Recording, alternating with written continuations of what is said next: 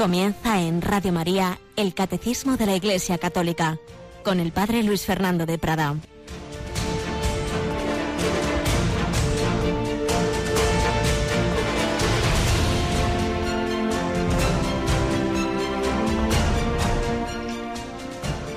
¿Eres tú el que ha de venir o tenemos que esperar a otro? Alabado sean Jesús, María y José. Muy buenos días, Rocío. Buenos días, Padre Luis Fer. Bueno, muy querida familia de Radio María, estamos en directo en este día de San Juan de la Cruz, ni más ni menos.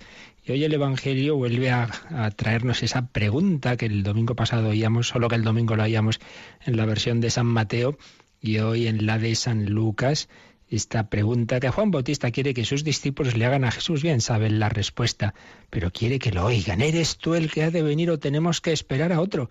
Pues no, no tenemos que esperar a otro. El único Salvador de todos los hombres, de todos los tiempos, de todas las culturas, es Jesucristo. Y por eso Jesús responde no con palabras, sino con hechos. Id a anunciar a Juan lo que habéis visto y oído.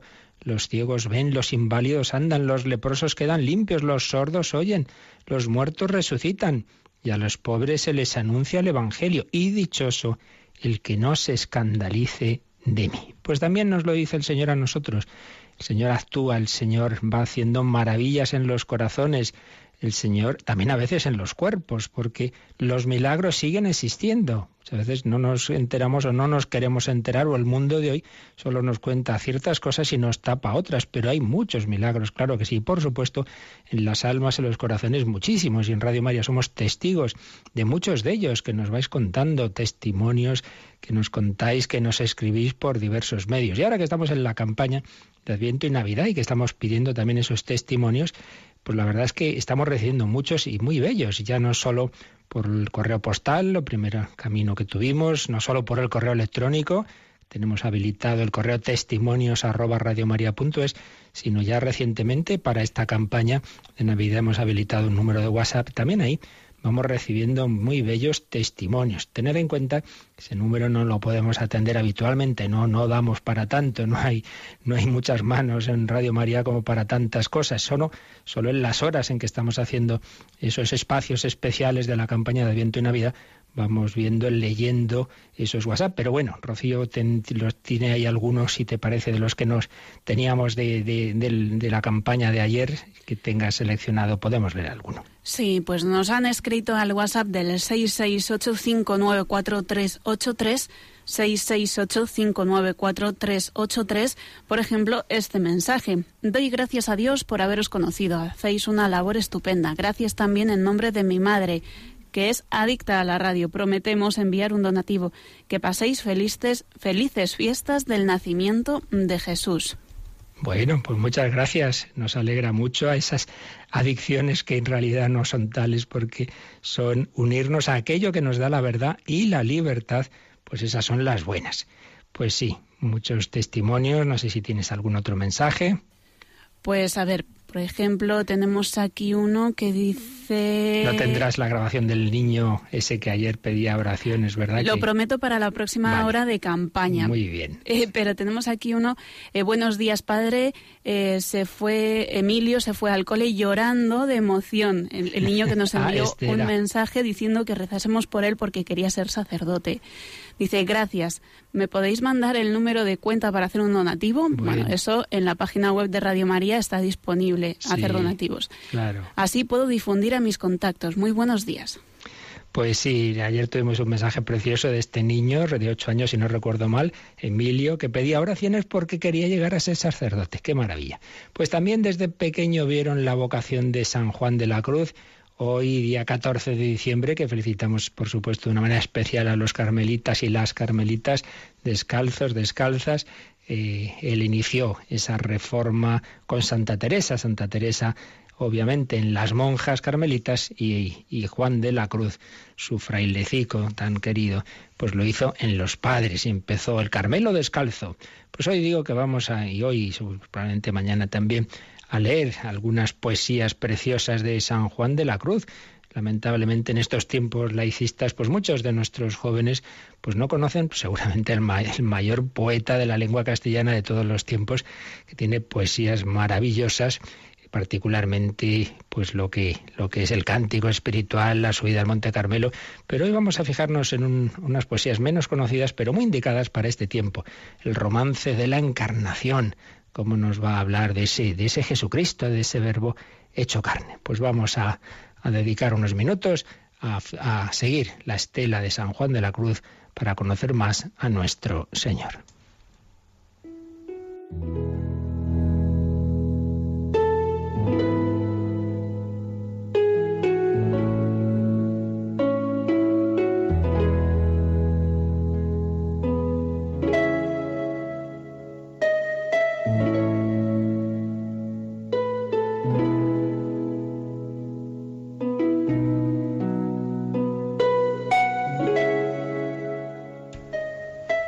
Juan de la Cruz tiene las poesías mayores, del cántico espiritual, de la subida, de la noche oscura, realmente maravillosas. Pero vamos a leer algunos fragmentos de su romance sobre el Evangelio in principio erat verbo, es decir, el prólogo de San Juan. El, al principio era el verbo, el verbo estaba en Dios, el verbo era Dios, y sobre esa, esa historia, por así decir, eterna del logos, del verbo, de la palabra que se hizo carne, escribía un romance San Juan de la Cruz.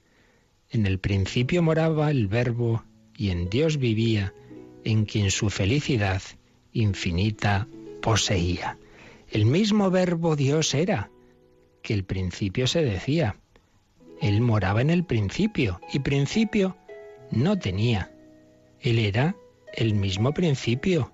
Por eso de él carecía.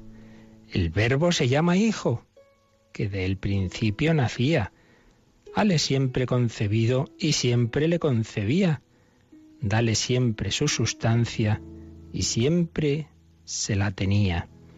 Y así la gloria del Hijo es la que en el Padre había, y toda su gloria el Padre en el Hijo poseía. Como amado en el amante, uno en otro residía, a que ese amor que los une en lo mismo convenía con el uno y con el otro en igualdad y valía. Tres personas y un amado, entre todos tres había, y un amor en todas ellas, y un amante las hacía, y el amante es el amado, en que cada cual vivía, que el ser que los tres poseen cada cual le poseía, y cada cual de ellos ama a la que este ser tenía. Este ser es cada una y este solo las unía en un inefable nudo que decir no se sabía, por lo cual era infinito el amor que las unía, porque un solo amor tres tienen, que su esencia se decía, que el amor, cuanto más uno, tanto más amor hacía.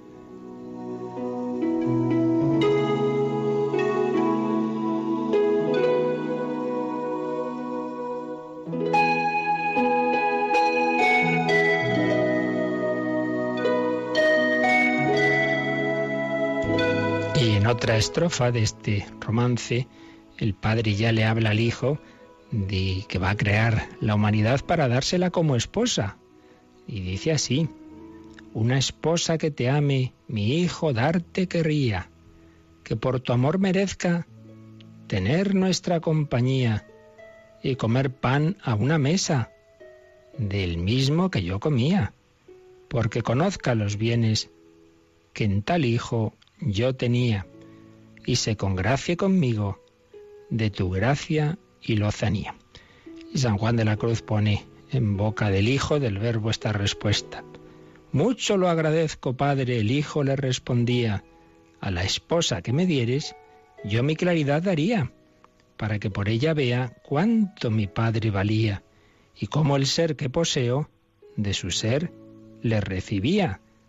Reclinarla y yo en mi brazo, y en tu amor se abrasaría, y con eterno deleite tu bondad sublimaría.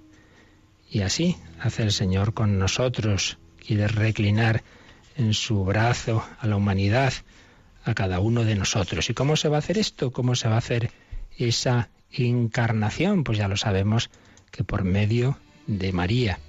Por eso sigue diciendo, ya que el tiempo era llegado en que hacerse convenía el rescate de la esposa que en duro yugo servía, debajo de aquella ley que Moisés dado le había, el padre con amor tierno de esta manera decía, Ya ves, hijo, que a tu esposa, a tu imagen hecho había, y en lo que a ti se parece contigo bien convenía, pero difiere en la carne, que en tu simple ser no había.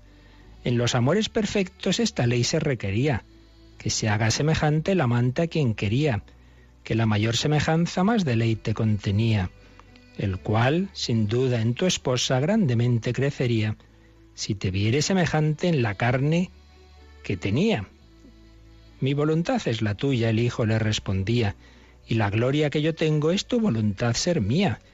Y a mí me conviene, Padre, lo que tu Alteza decía, porque por esta manera tu bondad más se vería, veráse tu gran potencia, justicia y sabiduría. Irélo a decir al mundo y noticia le daría de tu belleza y dulzura y de tu soberanía. Iré a buscar a mi esposa y sobre mí tomaría sus fatigas y trabajos en que tanto padecía, y porque ella vida tenga yo por ella moriría, y sacándola del lago, a ti te la volvería.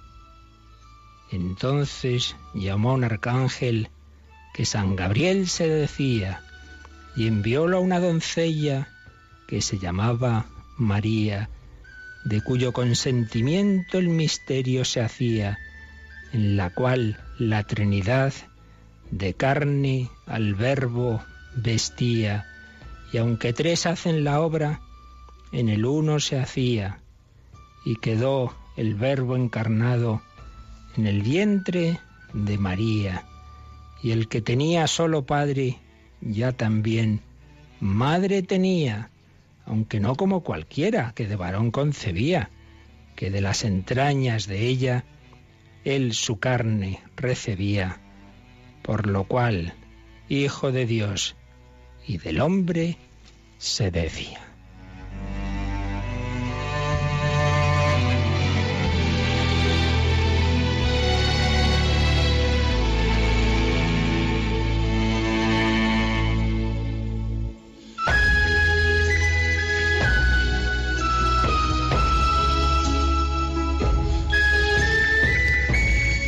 Como veis, una maravilla. Mañana leeremos algún fragmento más de este romance de la encarnación.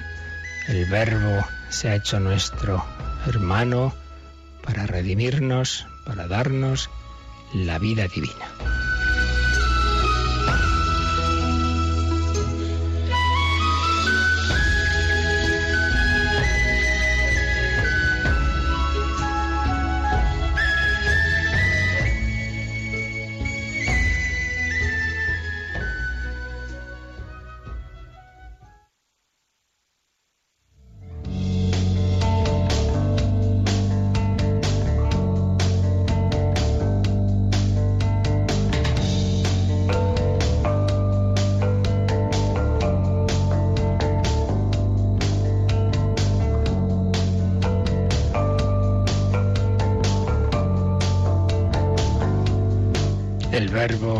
Se ha hecho carne, lleva una vida, llevó una vida humana como la nuestra, pero una vida que iba encaminada a entregarla. No fue un accidente final, esa pasión y muerte de Jesús, sino la culminación de su entrega, la culminación y el fruto último de ese amor que siempre nos tuvo.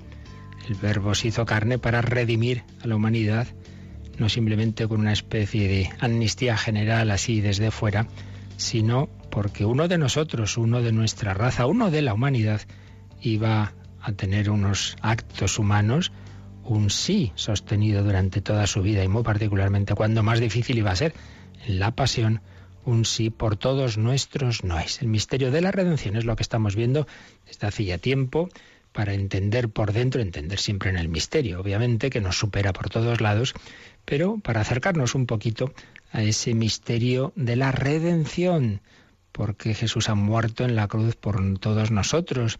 Esa culminación de su vida empezó en un pesebre, naciendo en la calle, por así decir, fuera de la ciudad de Belén y murió fuera de la ciudad de Jerusalén, fuera de las murallas, en una cruz, de pobreza a pobreza, de dolor a cruz extrema, a sufrimiento inmenso de cuerpo y de alma, pero todo ello llevado por el amor. Pues es lo que estamos viendo hoy y vamos a llegar a un punto muy importante para acercarnos a, al sentido de esa entrega de Jesús en su pasión. Es el punto 609 del Catecismo que titula el propio Catecismo Jesús acepta libremente el amor redentor del Padre. Vamos a ver si con la gracia del Señor nos acercamos un poco a, este misterio de, cómo, por qué, qué sentido tuvo esa entrega de Jesús y nos puede ayudar mucho este número 609 del Catecismo que nos lee ahora Rocío. Jesús, al aceptar en su corazón humano el amor del Padre hacia los hombres, los amó hasta el extremo, porque nadie tiene mayor amor que el que da su vida por sus amigos. Tanto en el sufrimiento como en la muerte, su humanidad se hizo el instrumento libre y perfecto de su amor divino, que quiere la salvación de los hombres. En efecto, aceptó libremente su pasión y su muerte por amor a su Padre y a los hombres que el Padre quiere salvar. Nadie me quita la vida, yo la doy voluntariamente. De aquí la soberana libertad del Hijo de Dios cuando Él mismo se encamina hacia la muerte. Pues un número fundamental, porque la cuestión no está en que Jesús sufrió, no es que, bueno, pues bueno, ya murió por todos, sino la actitud de su sufrir. En una misma habitación de un hospital puede haber dos personas con la misma enfermedad, con los mismos dolores, pero uno puede estar ahí renegando o simplemente perdiendo el tiempo y diciendo qué hago yo aquí, y el otro puede estar ofreciendo, ofreciendo ese dolor, ofreciendo esa enfermedad. Pues bien, lo importante de la pasión del Señor y de toda su vida, en definitiva, no, son los actos materiales como tales, sino la actitud con que los vivía. Y esa actitud es, nos ha dicho el catecismo, que llevaba en su corazón humano ese amor divino de la Trinidad, ese amor del Padre. Me parece que es San Juan de Ávila que dice que realmente el Padre entregó a su Hijo a la pasión cuando puso en el corazón de su Hijo ese amor a la humanidad, ese amor infinito, cuando nos amó ya no solo como Dios, sino humanamente, con ese corazón humano, pues obviamente Él asumía en su corazón eh, el amor al Padre de modo humano, pero también el amor a sus hermanos y hermanos que estábamos ofendiendo al Padre, separados del Padre, y eso tritura su corazón, especialmente en Gesemaní. Entonces el Señor nos, nos, nos ama con ese amor extremo. Es la cita de Juan 13.1. Aquí hace el catecismo. Recordáis que el Evangelio de San Juan se señalan esas dos partes muy diferenciadas, los doce primeros capítulos, se llama el libro de los signos, porque Jesús va haciendo una serie de signos o milagros en torno a los cuales San Juan estructura su evangelio. Son también los encuentros con Nicodemo, con la samaritana, y esos milagros, las bodas de Caná, el, el, paralítico, el ciego de nacimiento, la resurrección de Lázaro. Pero llegamos al capítulo 13 y dice, habiendo amado a Jesús a los suyos que estaban en el mundo, los amó hasta el extremo. Y es lo que recoge aquí el catecismo. Jesús, al aceptar en su corazón humano el amor del Padre hacia los hombres los amó hasta el extremo, Juan 13.1, porque nadie tiene mayor amor que el que da su vida por sus amigos, Juan 15.13. Palabras que dirá Jesús en la última cena. Y sigue diciendo el catecismo que tanto en el sufrimiento como en la muerte, su humanidad, humanidad de Cristo, se hizo el instrumento libre y perfecto de su amor divino que quiere la salvación de los hombres. Y es que tenemos que recordar lo que vimos en su momento con calma, porque es muy importante, de, la identidad de Cristo. Cristo es un sujeto, un yo, una persona divina. El yo eterno, ese logos eterno, pero que tiene, además de su naturaleza divina, la naturaleza humana, formada en el seno de María. Pues bien, cuando dice aquí el catecismo que su humanidad, su cuerpo y su alma, su humanidad, se hizo el instrumento libre y perfecto de su amor divino, pues nos está indicando esto, que el yo de Cristo nos salva a través de esa naturaleza humana. No simplemente es que Dios nos perdone, sino que esa humanidad de Jesús libre, libremente. O sea, no, no a ver, es que esto es, complejo, ya digo, que tocamos el misterio, ¿verdad? No simplemente es, bueno, pues que hubo eh, un hombre que como era Dios, sus actos tenían un valor infinito, entonces nos salvó, que es verdad, pero es más que eso. Es que realmente ese hombre es libre y, con esa libertad y con esa alma humana que Él tiene y con ese amor humano hemos sido salvados. Ahí está el misterio de ese amor del corazón de Cristo que nos asume a cada uno de nosotros. Por eso también es tan fundamental la conciencia de que Jesús no ha muerto así por la humanidad en general, sino por cada uno en particular. Esa certeza que, la Iglesia ha tenido siempre, que recoge el catecismo, como ahora vamos a repasar de otro número, que los santos siempre han vivido, que a fin de cuentas San Pablo dice, Cristo me y se entregó a la muerte por mí. Es decir, Jesús nos ha redimido porque me ha conocido y me ha amado y se ha entregado por mí y ha querido que su sí su vida, su obediencia libre, libre al Padre por amor, pues repare mis pecados. Por tanto, la redención se hace no simplemente por unos actos, sino por el amor de un corazón humano, pero un corazón humano que es instrumento libre de un yo divino, de esa persona divina. Y por eso los actos tienen un valor infinito, que pueden compensar sobreabundantemente todos los pecados de la humanidad. Pero a su vez, ese yo divino pues tiene, ha puesto ese, eh, ese corazón, ese amor humano en el corazón, en ese corazón de Cristo, un corazón sensible, un corazón que nos ama a cada uno en particular. Tanto en el sufrimiento como en la muerte, su humanidad se hizo el instrumento, el instrumento libre y perfecto de su amor divino.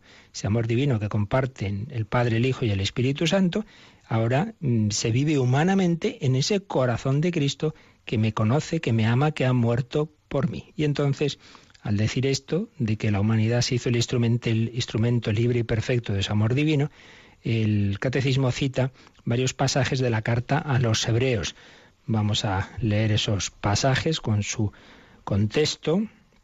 En el capítulo 2, 17 y 18 de Hebreos se nos dice, porque convenía que aquel que es origen y fin de todo, al conducir a la gloria a la multitud de los hijos, llevara al autor de esta salvación hasta la perfección por medio del sufrimiento. Perdón, esto es Hebreos 2.10. Aquí vemos cómo hemos sido salvados por ese, por la, digamos, la perfección que ha asumido Cristo por el sufrimiento. ¿Cómo puede ser esto? Pues sí, en cuanto hombre, esa humanidad de Cristo se ha perfeccionado. Jesús, en cuanto hombre, crecía. Nos dice, el Evangelio en sabiduría, en edad y en gracia. Bien, pues la, gracia de Dios y, y, el sufrimiento de la pasión perfecciona esa humanidad.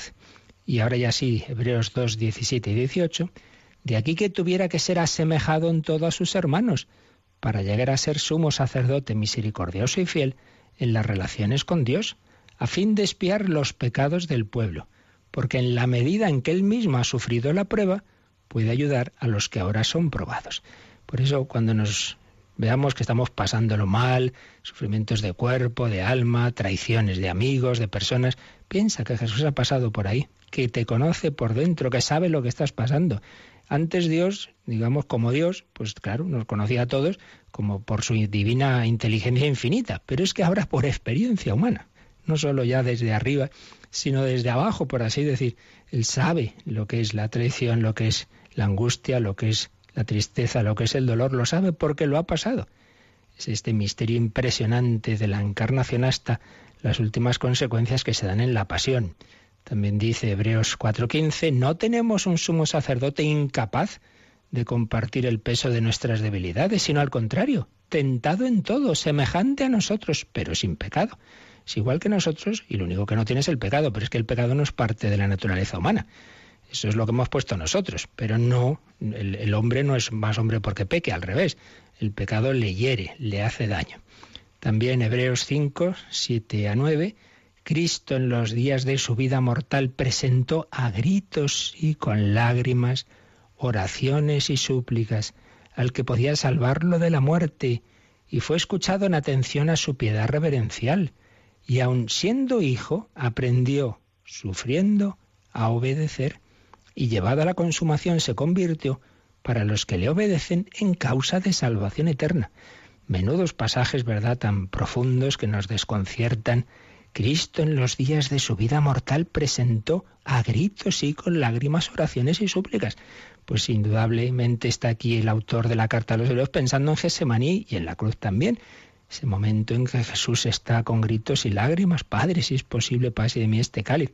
Pero no es que no mm, quisiera entregar la vida, simplemente que su naturaleza humana le cuesta, le cuesta, claro, porque tiene una verdadera naturaleza humana a la que le cuesta ya no tanto la parte física, que otros mártires han podido sufrir igual o más, sino sobre todo el asumir en su alma la negrura de nuestros pecados. Y dice la carta a los hebreos que fue escuchado. pues no, no fue escuchado porque fue a la pasión. Sí, fue escuchado. Jesús no pedía realmente el no sufrir la pasión si la quería él. Lo que está pidiendo es la fuerza para asumirla sin, sin dejarse llevar de ese desánimo, de esa, diríamos hoy quizá depresión que en ese momento siente ¿no? en, en y de hecho, pues cuando acaba esa oración, pues ya se levanta otra vez más entero y se, entrega a los que llegan a aprenderle.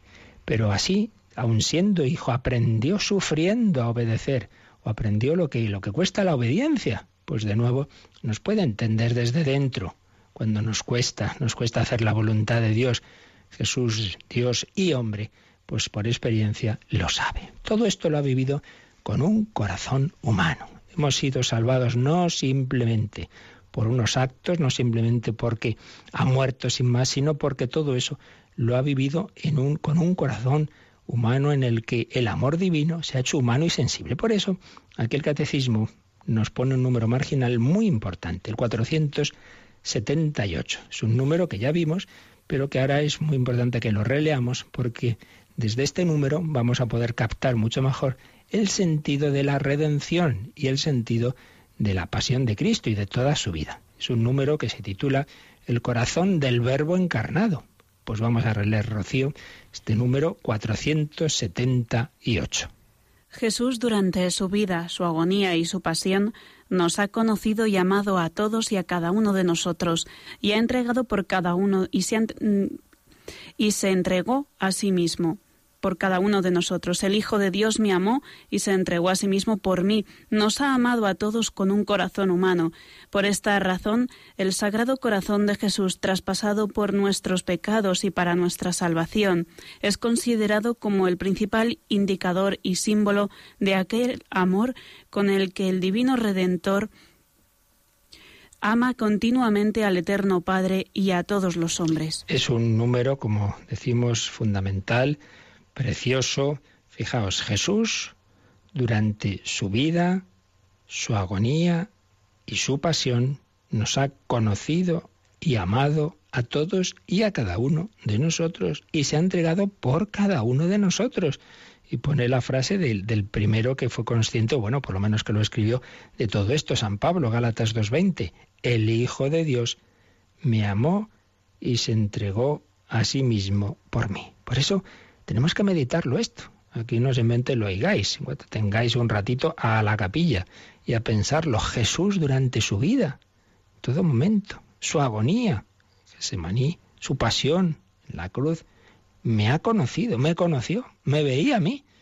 Y su alma humana tenía una iluminación, sin duda por la visión que tenía del, del Padre, lo que se llama la visión beatífica o la visión intuitiva, me veía en esa, en esa esencia divina o por ciencia infusa, en fin, hay diversas teorías, pero ahí ya nos da igual. Lo importante es esta conciencia de, la tradición de la Iglesia recogida en el catecismo, aunque ya sabemos que hay teólogos que lo niegan, pues allá ellos con sus teorías, pero nosotros nos fiamos más de los santos, de los santos padres y del magisterio de la Iglesia, con que esto no sea un dogma de fe, pero es una enseñanza constante. Jesús durante su vida, su agonía y su pasión nos ha conocido y amado a todos y a cada uno y se ha entregado por cada uno, por ti y por mí. Por eso, millones de personas que han hecho los ejercicios espirituales a Ignacio no, no, no pensaban cosas piadosas sin fundamento teológico cuando San Ignacio propone ese coloquio tan bonito de la meditación de los tres pecados que dice que nos pongamos ante la cruz y pensemos cómo de creador ha venido a hacerse criatura y de vida eterna muerte temporal y a morir por mis pecados. El Hijo de Dios me amó y se entregó a la muerte por mí. He sido amado por un corazón humano, instrumento de una persona divina que quiere mi salvación. Nos ha amado a todos con un corazón humano.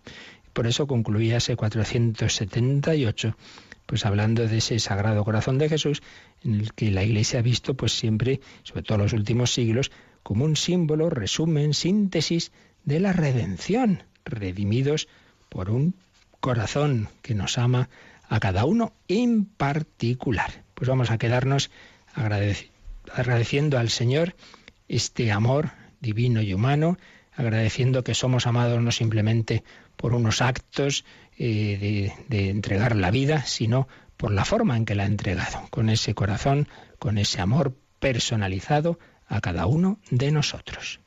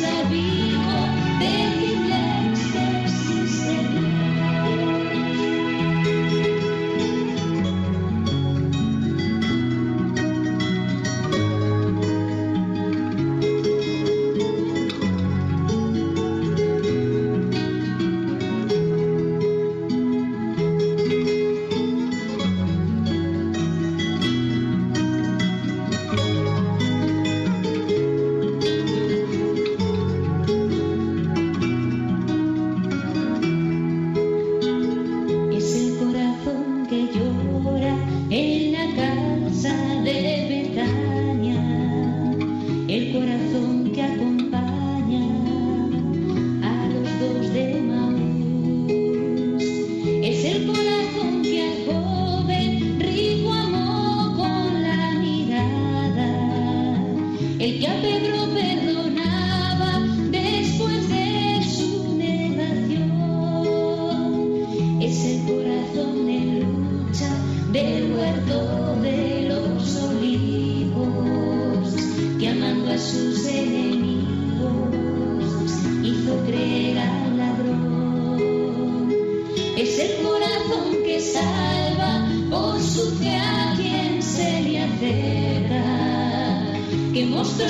vida. vida.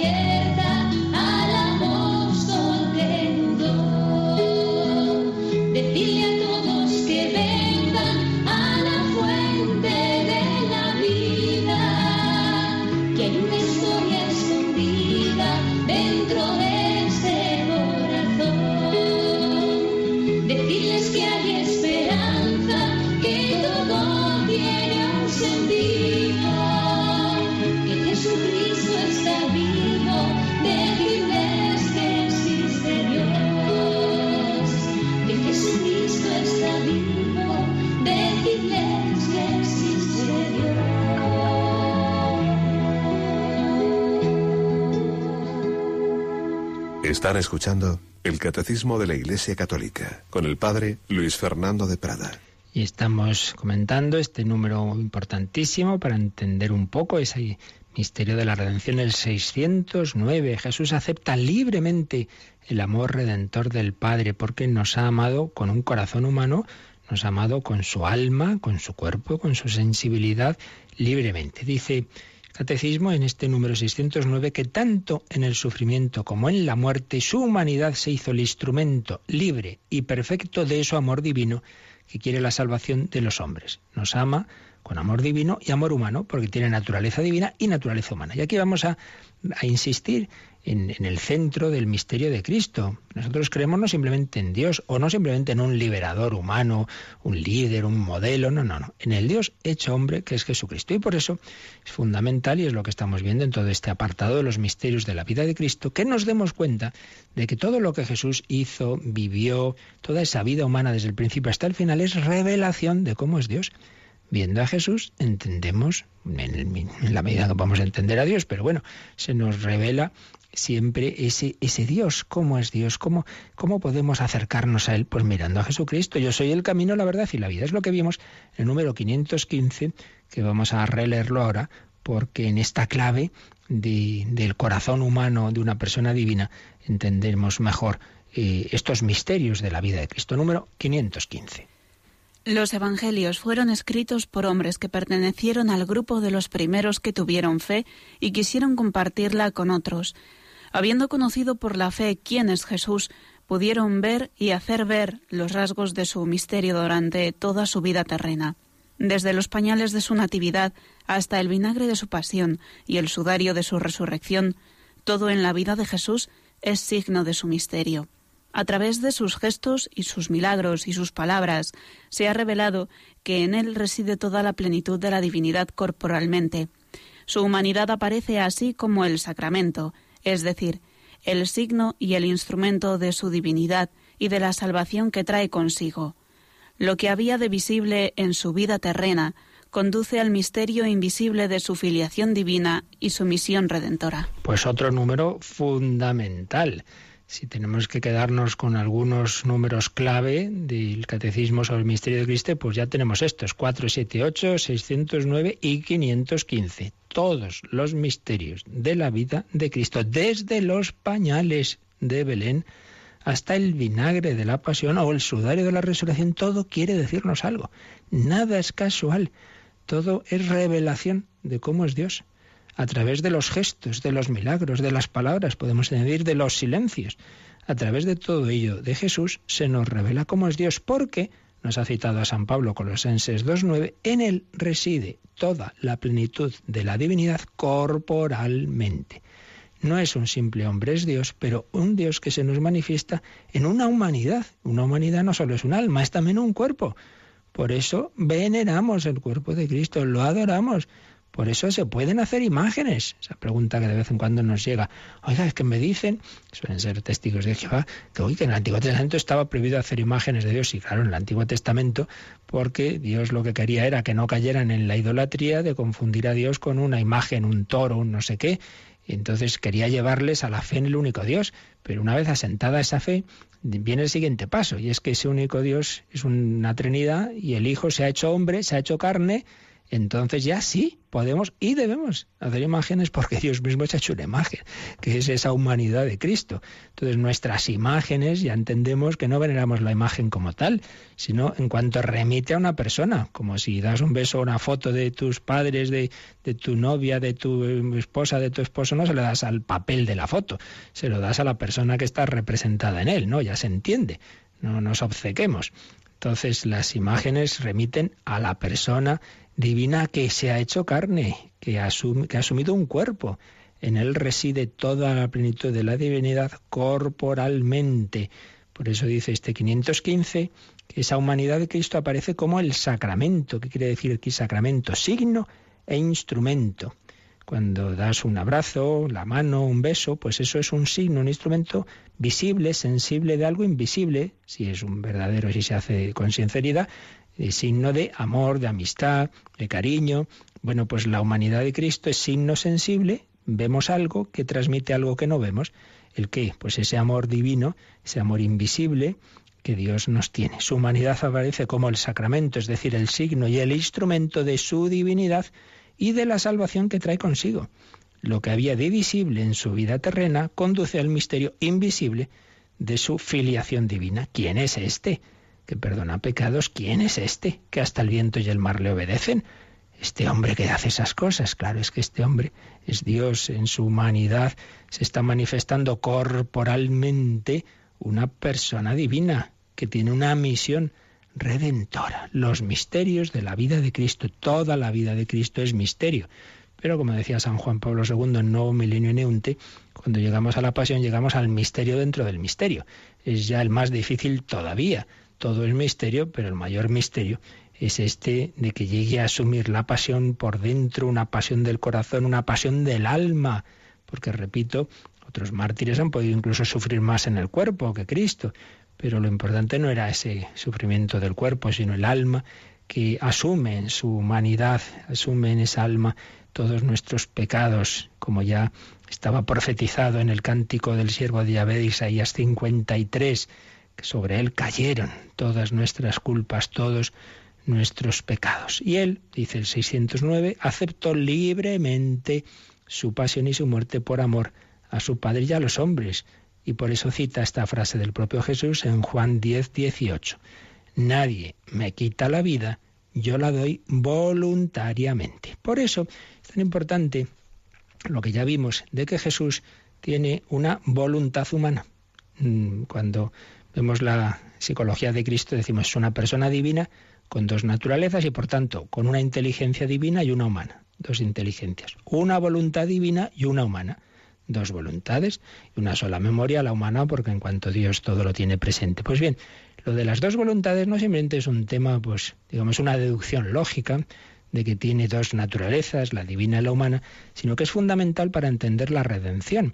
Hemos sido redimidos por esa voluntad humana del hombre Cristo Jesús, porque Dios ha querido ese tipo de redención de que un hombre repare lo que ha hecho otro, el nuevo Adán repara lo que hizo el primer Adán. Lo que pasa, claro, los actos de este nuevo Adán tienen valor infinito porque son los actos humanos de una persona divina. Sí, pero actos humanos y por tanto hechos libremente, con una voluntad humana. Y tenemos que añadir, y es lo que viene a decirnos este número, no simplemente con una voluntad humana en cuanto a una decisión fría, bueno, pues ya está, eh, lo hay que hacerlo, lo hacemos, ofrecemos la vida, sino con un amor humano, con un corazón humano.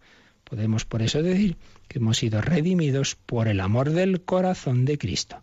Jesús me ha redimido porque me ha amado y para amarme me ha conocido. Por eso me conoció personalmente en su vida y en su pasión. Moría por mí.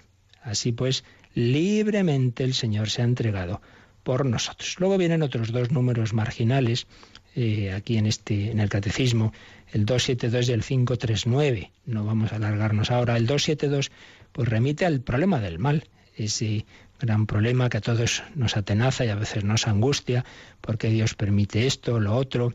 Bueno, lo vimos con mucha detención, dedicamos muchas catequesis a ese tema. Tenemos, como sabéis, en Radio María incluso un DVD pues, con más de 50 programas, reflexiones, testimonios sobre ello, porque siempre nos llega ese tema. El 272 que aquí cita catecismo mm, entra dentro de un apartado que se titula El misterio de la aparente impotencia de Dios. Bueno, simplemente recordemos aquí que también con la pasión el Señor nos ha querido dar esa respuesta a este gran enigma, este gran problema del, del, mal, ¿no? Y es que por un lado, nunca dudemos de que Dios nos ama porque estemos pasándolo mal, porque Él es el primero que ha querido pasar por ahí. Entonces lo entenderemos o no, pero no pensemos, ay, Dios me ha olvidado ya, que Dios ha pasado por ahí, Dios hecho carne también ha querido sufrir. Pero en segundo lugar, no nos olvidemos de que la historia de Cristo no termina en el sepulcro. Jesús resucita. Bueno, pues todo aquel que vive, sufre y muere con Cristo, también triunfará con Cristo, también resucitará con Cristo. Entonces, hombre, esperemos al final de la película. Podéis releer esos números 272 y siguientes sobre el misterio de la aparente impotencia de Dios y cómo el ver la pasión de Cristo nos ilumina sobre todo ello. Y luego el 539 nos va a hablar de cómo en, la pasión, en la redención, Cristo vence a Satanás. Es otro aspecto de la redención, es que son muchos aspectos, ¿no?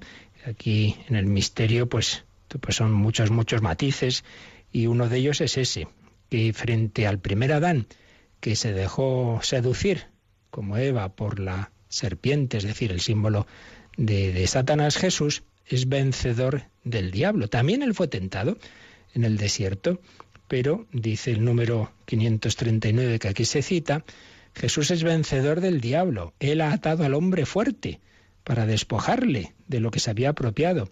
La victoria de Jesús en el desierto sobre el tentador es un anticipo de la victoria de la pasión, suprema obediencia de su amor filial al Padre.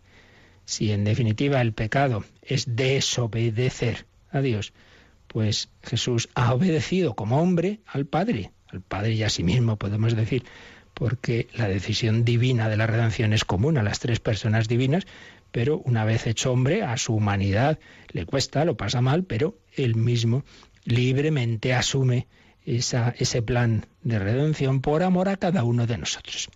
Y aquí llega otro tema que ya vamos a dejar para mañana, y es todo el tema de hasta qué punto este dolor de la humanidad de Cristo es también dolor de su divinidad y en definitiva de la Santísima Trinidad, hasta qué punto nuestros pecados causan un dolor a Dios, todo el tema misteriosísimo de la teología del dolor de Dios, de hasta qué punto, como digo, pues el pecado le ofende y le duele y le llega al corazón a Dios, por hablar de alguna manera, y no simplemente a este corazón humano de Cristo, que ahí no hay ninguna duda. O hasta qué punto hoy día Jesús ya resucitado, glorificado, hasta qué punto le duelen también nuestros pecados. Es un tema muy profundo, muy misterioso, difícil teológicamente, pero que diremos alguna palabra, porque si hay acercamientos a ello, incluso ya hay textos también del magisterio que nos dicen algo sobre ello. Pero lo vamos a dejar ya para mañana porque es tema que conviene verlo con, con cierta detención. Vamos a quedarnos hoy con, con este punto tan importante, de que hemos sido redimidos no solo por unos actos, por una entrega, de la vida, sino ante todo por la actitud con que esa entrega se ha realizado, por el corazón humano, que no solo una voluntad humana, unas decisiones, sino un, un corazón humano que me ha amado, que me ha amado libremente, que me ha asumido, que me ha conocido, que ha muerto por mí. Esto es lo que nos ha redimido, la voluntad humana, el corazón humano de una persona divina, el Hijo Eterno de Dios, hecho hombre por ti y por mí. Y eso es lo que nos salva, Jesús nuestro Salvador. Pues vamos a quedarnos agradeciendo esa salvación que Cristo nos ha traído, que Cristo quiere aplicar cada vez un poco más.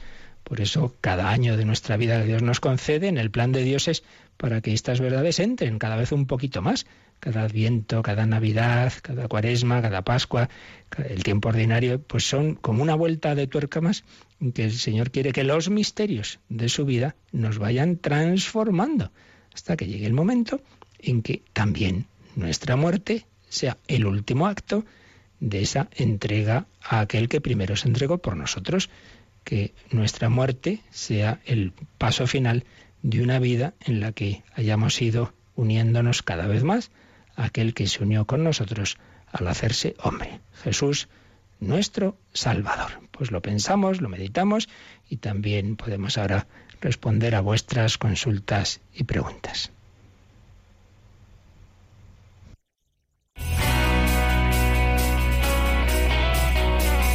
Participa en el programa con tus preguntas y dudas. Llama al 91 153 8550. También puedes hacerlo escribiendo al mail catecismo arroba radiomaria.es. Catecismo arroba radiomaria.es.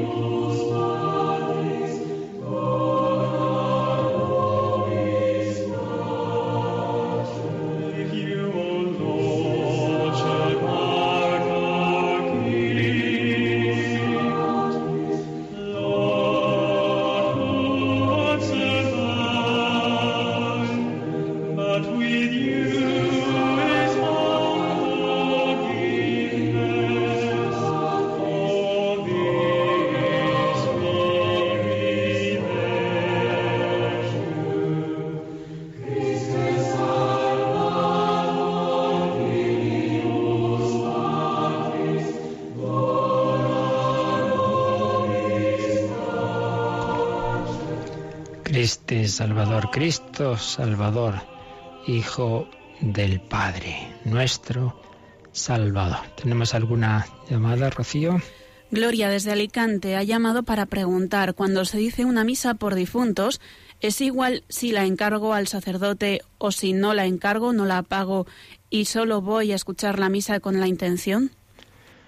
Bueno, dentro de que aquí tocamos de nuevo el misterio y que Dios sabrá, ¿verdad?, en último término, pero en la conciencia de la Iglesia, en la tradición de la Iglesia, sí que hay una diferencia entre que simplemente uno asista y él tenga esa intención de oración y que le pida que al sacerdote mismo sea esa su intención principal en la misa. Habría una diferencia, no sería lo mismo. Otra cosa es lo de pagar o no pagar, porque eso, muchos sitios, yo por ejemplo, en las parroquias en que están, simplemente se ponía el buzón, ¿verdad?, para que nadie piense que la misa vale es. No es eso, es un donativo que se da pues para ayudar, sobre todo en, en momentos y en situaciones en que, en que lo tiene difícil, ¿verdad?, el, sacerdote era una manera de ayudar al sacerdote a la parroquia, etcétera, pero como donativo, pero no es que la misa, la misa tiene un valor infinito, ya se entiende, ¿no? Pero sí que se, se ha entendido siempre que no es exactamente lo mismo, el que la, intención principal del sacerdote es eso. Dentro, claro, la misa es hacer presente el sacrificio de Cristo, que tiene un valor infinito. Y en ese sentido dice, bueno, mira, si es que mm, como infinito que es, pues se ofrece por todos, Cristo ha muerto por todos, sí, es verdad, pero eh, es una participación particular que se hace en esa celebración de ese sacrificio de valor infinito, una participación que se ofrece particularmente por tal intención. Entonces, dentro de que aquí no podemos hacer matemáticas teológicas, en último término, pues Dios sabrá, por supuesto, pero en fin, si nos fiamos evidentemente de esa luz de con que el Espíritu Santo ha ido guiando a la Iglesia en 20 siglos, de distinguir lo que sería esa intención principal del, del sacerdote que ofrece la misa por esa intención, aunque luego al último término siempre, obviamente, Cristo se ofrece por todos, no faltaría más, pero particularmente y al mismo sacerdote, y no solo el feligres está ofreciéndola por la salvación de esa persona. Sería un poquito la, la diferencia. Luego tenemos un correo de Cecilia, que se ve que tiene una hija muy teóloga, que dice, mi hija de 11 años me ha presentado varias veces la siguiente inquietud. Cuando estemos en el cielo, después del juicio final. ¿Cómo puede Jesús, cómo podemos los que nos hayamos salvado por la gracia de Dios ser felices en el cielo sabiendo que hay personas en el infierno? Entonces, dice, ella dice, esta niña, que es imposible que Jesús, Dios, la Trinidad, que nos quieren con amor infinito, sea feliz cuando muchos de aquellos por quienes murió estén separados de Él para siempre y que ella misma, cuando vaya al cielo, tampoco podrá ser feliz sabiendo eso. Menuda cuestión, ¿no? No, no está nada mal. Y dice, ay madre, qué difícil me lo pone. Confieso que yo misma me he contagiado de esta inquietud. Pues sí, desde luego, la niña promete, porque se hace preguntas que los teólogos también se han hecho y que muchas veces nos han podido surgir. Bueno, pues precisamente esto tiene que ver con lo que antes enunciaba que vamos a ver mañana, todo ese tema del, del dolor de Dios. Por tanto, pues responderemos con lo de mañana, creo que responderemos dentro de que, y esto sí que lo digo ya hoy, eh, vamos a ver, nosotros podemos responder en teología a lo que Dios nos ha respondido, a lo que nos ha revelado. Lo demás ya son, pues bueno, nuestras cábalas, ¿verdad? Nuestras reflexiones más o menos fundadas o no. Entonces, ¿hay algo de respuesta en la revelación que nos diga cómo vive Dios ese eh, y los que estén en el cielo digamos, el, esa situación de aquellos que se hayan condenado? Pues la verdad es que no. Por lo tanto, lo que podamos responder siempre será una conjetura en base a los datos que tenemos de, otros temas semejantes, pero no podemos responder con certeza. Eso porque Dios nos ha dicho las cosas que necesitamos saber para nuestra vida aquí, no cosas que, que, que, en, realidad pues no nos hacen falta. Entonces esas otras pues ya nos enteraremos en la vida eterna. Pero las, las que Dios nos ha revelado es así, pero las otras, pues si no nos las ha dicho es porque no son necesarias para lo que tenemos que hacer. Ahora, lo que no podemos hacer es porque algo no lo entendamos, negarlo. De hecho, pone al final de su correo que es largo, que la hija, su hija está pensando, empezando a creer que en el último momento todo el mundo, hasta el que parecía que se iba a condenar, pues se salvará y entonces en el infierno no hay nadie y hasta el demonio se dará cuenta de su error. Bueno, pues eso ya sí que no se puede decir, porque eso sí que es de fe, eso sí que está definido que no existe, ya lo pensó Orígenes, la apocatástasis, que luego al final todo el mundo se va a salir del infierno y todo hasta los demonios. No, eso no se puede decir. Otra cosa es confiar en que haya pocas personas en el infierno porque o incluso puede haber quien diga, no, pues no habrá nadie porque al final todo el mundo se arrepentirá. Bueno, eso ya se acerca a cuestiones delicadas porque desde luego las expresiones del Evangelio no hacen pensar que no haya nadie, sinceramente. Ni, ni la tradición de la Iglesia, ni, ni las visiones que han tenido los santos del infierno, Santa Teresa, los niños de Fátima, ya nos gustaría que fuera así pero no parece que vaya la cosa por ahí. Y desde luego no se puede pensar que quienes hayan condenado luego al final, pues eso, habrá una especie de amnistía general, pues no, porque son decisiones eternas, decisiones que ya en el momento de la muerte quedan cristalizadas. El que en ese momento pues no se haya arrepentido no haya aceptado el amor que Dios le va a ofrecer hasta el último instante, ciertísimamente. Pero si no lo ofrece, no le va a coger Dios por el cuello y bueno, pues quieras o no, te vienes al cielo. Pues no. Dios respeta nuestra libertad hasta el final, trágicamente. Y aunque a Él le duela, y, y ahí estamos en ese tema, de hasta qué punto a Dios le duele, pues lo vemos ya con más calma mañana, si Dios quiere. Bueno, pues os recuerdo que estamos en la campaña, campaña de Adviento Navidad. Os recuerdo que estamos pidiendo ese empujón, esa colecta extraordinaria, que a partir de cinco minutos de las nueve de la mañana tendremos personas al, al teléfono en el que el 902 500 518, donde podéis llamar a hacer vuestro donativo, simplemente dando el número de vuestra cuenta, también hacer encargos de programas, recopilaciones que hemos ido preparando en CD y DVDs, pues del mismo catecismo de Monseñor Monilla o, este de un servidor, la historia de la Iglesia, en fin, tantos y tantos programas que podéis, tenemos un catálogo ahí estupendo preparado en la página web de Radio María, www.radiomaria.es, pues esos encargos, esos donativos, todo ello al 902 500 518.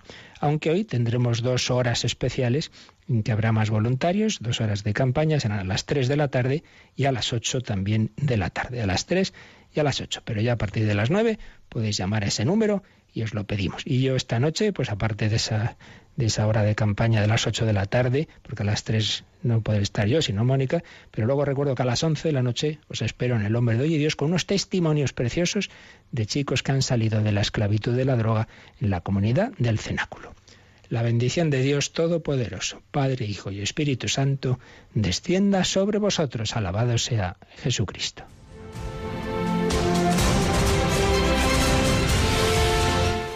Han escuchado en Radio María el Catecismo de la Iglesia Católica,